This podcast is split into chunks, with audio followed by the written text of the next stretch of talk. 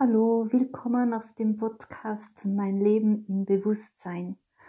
Es geht hier um Spiritualität, um Meditation und um eine praktische Spiritualität, die heißt der Weg. Ich bin Surya und praktiziere diesen Weg schon seit vielen Jahren.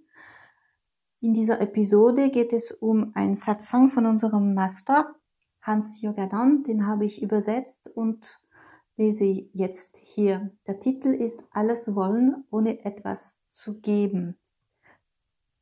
Ich wünsche ein gutes Zuhören.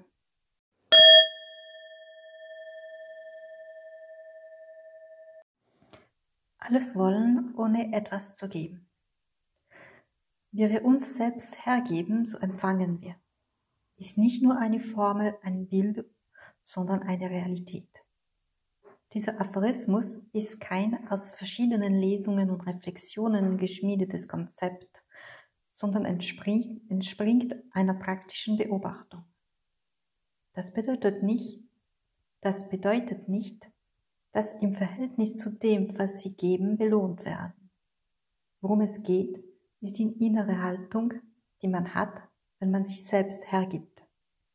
Um tiefer ins Bewusstsein zu gelangen, geht es auch darum, seine Ängste, seine Gewissheiten, die Vorstellungen, die sie von sich selbst haben und die Anhaftung an dieser Identität herzugeben. Es geht darum, sie selbst herzugeben.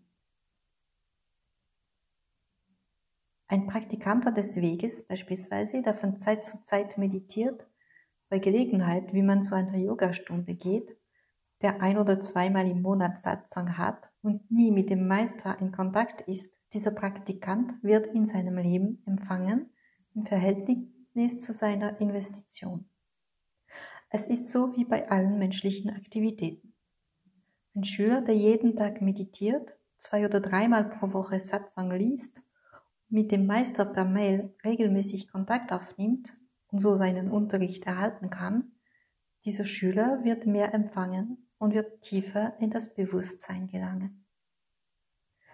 Es ist nicht auf den Willen des Einsatz, der die Praktikanten so belohnen würde, aber wenn sie die Hand ins Wasser tauchen, wird nur die Hand nass. Und wenn sie in den ganzen Arm reintauchen, wird der Arm nass. Diese Realität ist unbestreitbar. Wenn es ihnen gelingt, ihre Zweifel, ihre Ängste, ihre Traumata der Vergangenheit herzugeben, wissen, dass nicht ihr wahres Selbst durch diese Miasma betroffen ist, sondern die Identität der aktuellen Existenz, dann können sie relativieren. Wenn sie zu Gott sagen, mein Lord, nimm meine Hingabe, nimm meine Durst von dir, mir ist meine Vergangenheit egal, dann haben sie die Perle des Weges gefunden, die Devotion oder Bhakti. Wenn sie leiden, dann leiden sie beim Warten, dass dieses Leiden vergeht, denn das Leiden vergeht immer wie die Wolken. Praktizieren Sie weiter die drei Säulen und den Agya. Egal wie das Wetter ist, haben Sie Durst, sich seiner Gnade bewusst zu sein. Sie geben Ihre ganze Aufmerksamkeit dem, was Sie am meisten im Leben interessiert. Und was interessiert Sie am meisten in Ihrem Leben?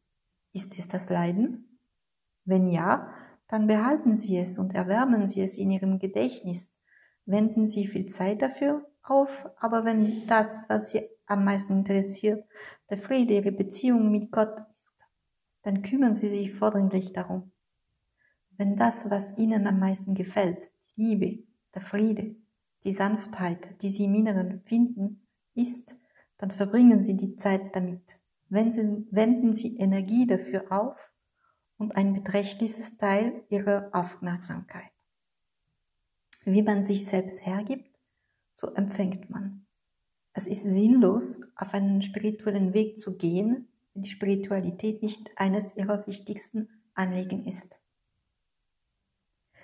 Das spirituelle Leben ist tiefliegend und jeder wird es darin finden, was er sucht. Wie man sich selbst hergibt, empfängt man. Was man nicht tun sollte, ist sich darüber zu beschweren, dass man nicht genug bekommt, während man sich wenig hergibt. Alles wollen und nichts geben ist sinnlos. Seien Sie nicht launisch. Man kann nicht den Frieden, die Liebe, die Gelassenheit, das innere Licht, das volle Bewusstsein haben und seine Konzepte, all seine Interessensgebiete, seine Glauben, seine Eitelkeit, seine Gewissheiten und so weiter behalten. Man kann nicht alles haben und nichts geben. Es ist physikalisch, wie das Archimedesche Prinzip. Jeder ist frei, sich selbst herzugeben oder nicht. Und niemand hat das Recht darüber zu urteilen, denn die Hingabe seiner selbst kann nicht immer von außen gesehen werden. Und die Beziehung zu seinem Schöpfer betrifft nur ihn. Wenn Sie darüber sprechen wollen oder teilen, dann ist es in Ordnung. Niemand kann etwas dagegen sagen. Wenn es ihnen lieber ist, in der Verwirrung zu bleiben, niemand kann es etwas dafür oder dagegen. Der Merkmal der Verwirrung ist auch, dass man dessen nicht bewusst ist, dass man in der Verwirrung eben ist. Für denjenigen, der Ohren zum Verstehen hat, hat der Satsang die Macht, dass er sich dessen bewusst wird. Außer die Eitelkeit spricht lauter. Die Eitelkeit tut ihnen so viel Böses. Sie lässt sie in der Verwirrung und verhindert, dass sie dessen bewusst werden. Sie wollen nicht annehmen, dass sie nicht wissen, dass sie schwach und unfähig sind. Sie halten an ihre Konzepte fest, ohne je zuzugeben, dass sie sich getäuscht haben. Wissen Sie, was man in psychiatrischen Kreisen über Patienten sagt? Wenn ein Patient erkennt, dass er krank ist, ist dies der Beginn seiner Genesung.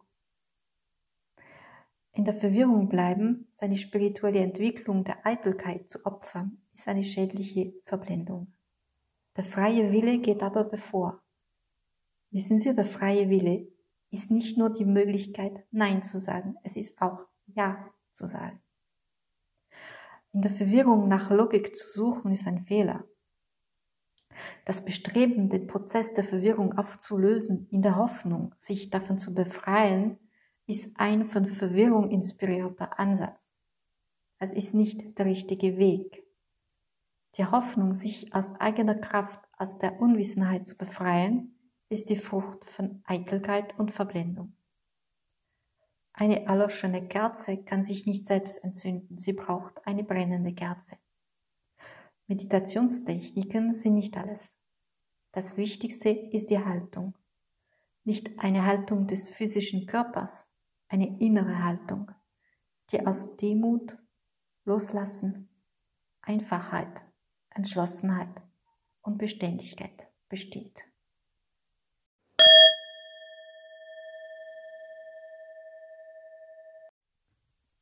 So, das war's. Ich hoffe, es hat Ihnen gefallen. Wenn Sie mehr davon lesen wollen oder über diesen Weg, über diese spirituelle Praxis wissen wollen, dann können Sie meinen Blog besuchen. Es ist www.derweg.fr oder auch eine Mail schicken. Ich antworte gerne auf alle Fragen. Danke, danke, dass Sie zugehört haben und danke auch äh, an den Meister für seinen Satsang. Música